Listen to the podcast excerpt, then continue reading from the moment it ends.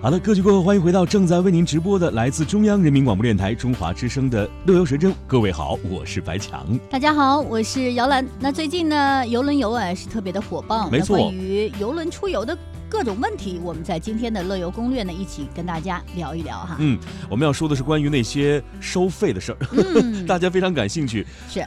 比如说，一张船票到底包含了哪些费用呢？相信可能大家都不是特别了解，所以赶快给大家普及一下吧。是的，一张游轮船票呢，包含了住宿、港口间的交通、美食、娱乐活动和设施以及相关的服务。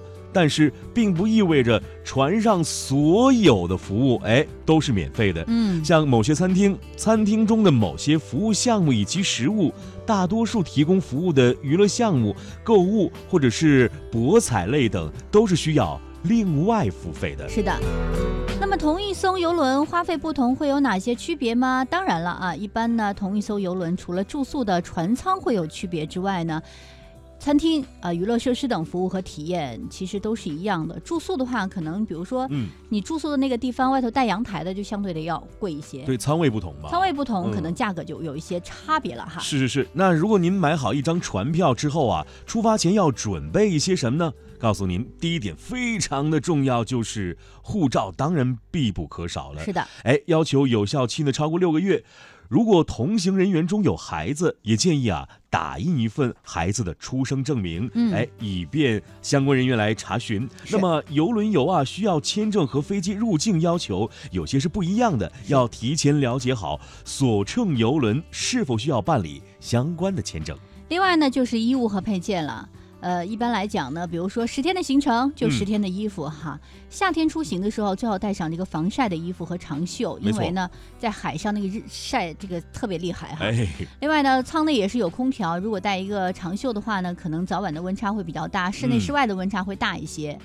呃，早上和晚上的海上还是会有一些凉。同时，为了应对沿途的天气变化呢，建议大家呢选择方便穿脱的衣物和具有防风防水功能的一些外衣，像帽子啊、手套啊、围巾啊、保暖内衣啊这些呢，应该在冬季会非常的实用了。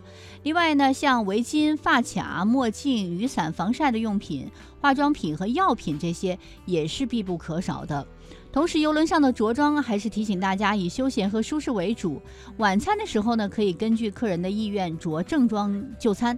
但是游轮好像一般来讲没有一些强制的规定，嗯，只要整洁得体就可以了。是。那说到这里，可能有很多的朋友就要问啊，因为现在我们都习惯这个电子类的这个支付嘛，对不对？那如果我们坐在游轮上，我们需要带现金吗？告诉你，我们可以准备少量的现金，因为游轮上大部分的消费啊都可以使用信用卡。如果行程当中，哎，有下船，请自行换好当地的币种，用于下船后的消费。嗯，因为下船之后，不是说每一个商店都可以去刷卡的。没错。另外呢，建议大家要购买一份保险，如果有重大不可抗事件导致无法登船的话呢，可以赔付因为取消航程所造成的一些损失。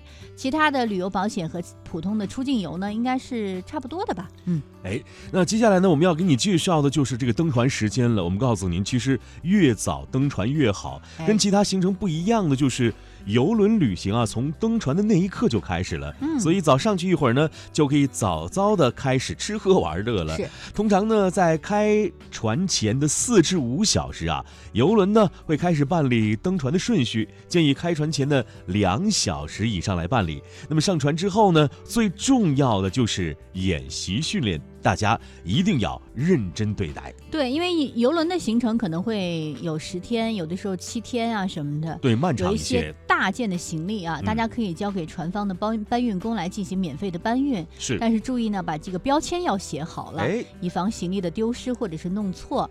另外呢，像护照啊这些证件呐，个人的一些。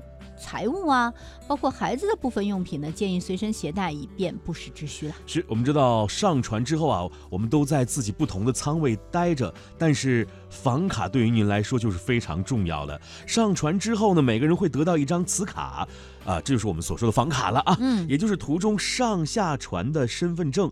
还是在船上消费的记账手段，对，所以一定一定一定一定要保管好它。对，这个是特别重要的。没错，如果在船上生活的话，可能会到一些问题，比如说迷路了，你遇到一个路痴，那你就彻彻底是没辙了。没错，游轮那么大，迷路怎么办呢？哎，告诉您，每一个船舱和电梯内呢都会有游轮的内部地图。上船之后，你可以了解一下船上的结构和位置。而且呢，一般游轮游之前，他会进行一个演练嘛。嗯。演练的时候要多多注意，尽量的来了解一下这个游轮的结构哈。是。那我们登船之后应该怎么在游轮里玩一玩呢？我们都知道啊，这个客房工作人员呢，啊，每天呢。都会把第二天船上的娱乐活动安排以及各个餐厅的开放时间，会在每天的项目表里，或者是通过船上的广播来公布。按照时间安排，就不会错过想玩的一些游乐项目了。另外呢，在游轮上啊，是怎么来打电话和上网的呢？这是要提醒大家，打电话呢是有信号的，但是信号强度会有一些不同，是需要按分钟收费的。国际漫游话费呢，是因为您的移动电话服务商有一些不同的。嗯，但如果上网的话，WiFi 是收费的。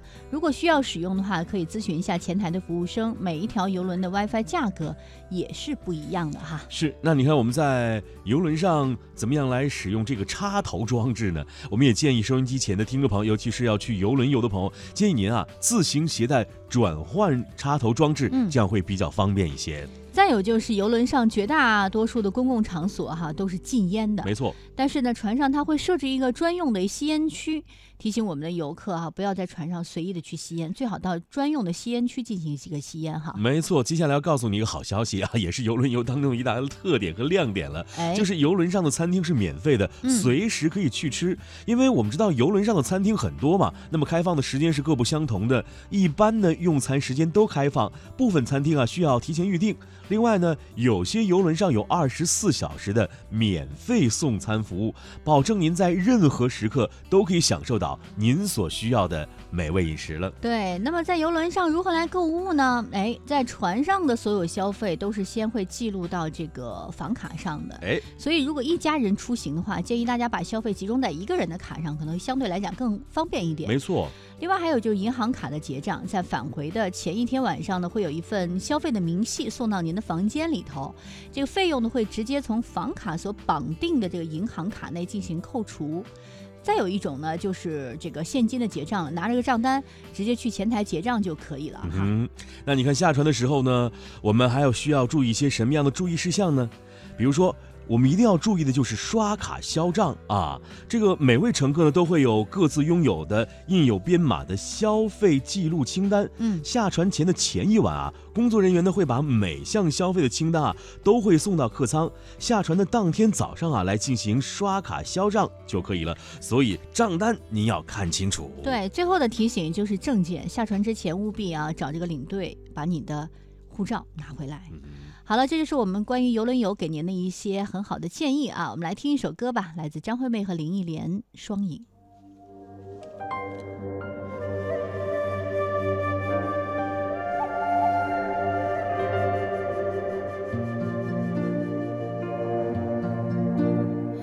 若非狠下心，拿什么想你？想成了风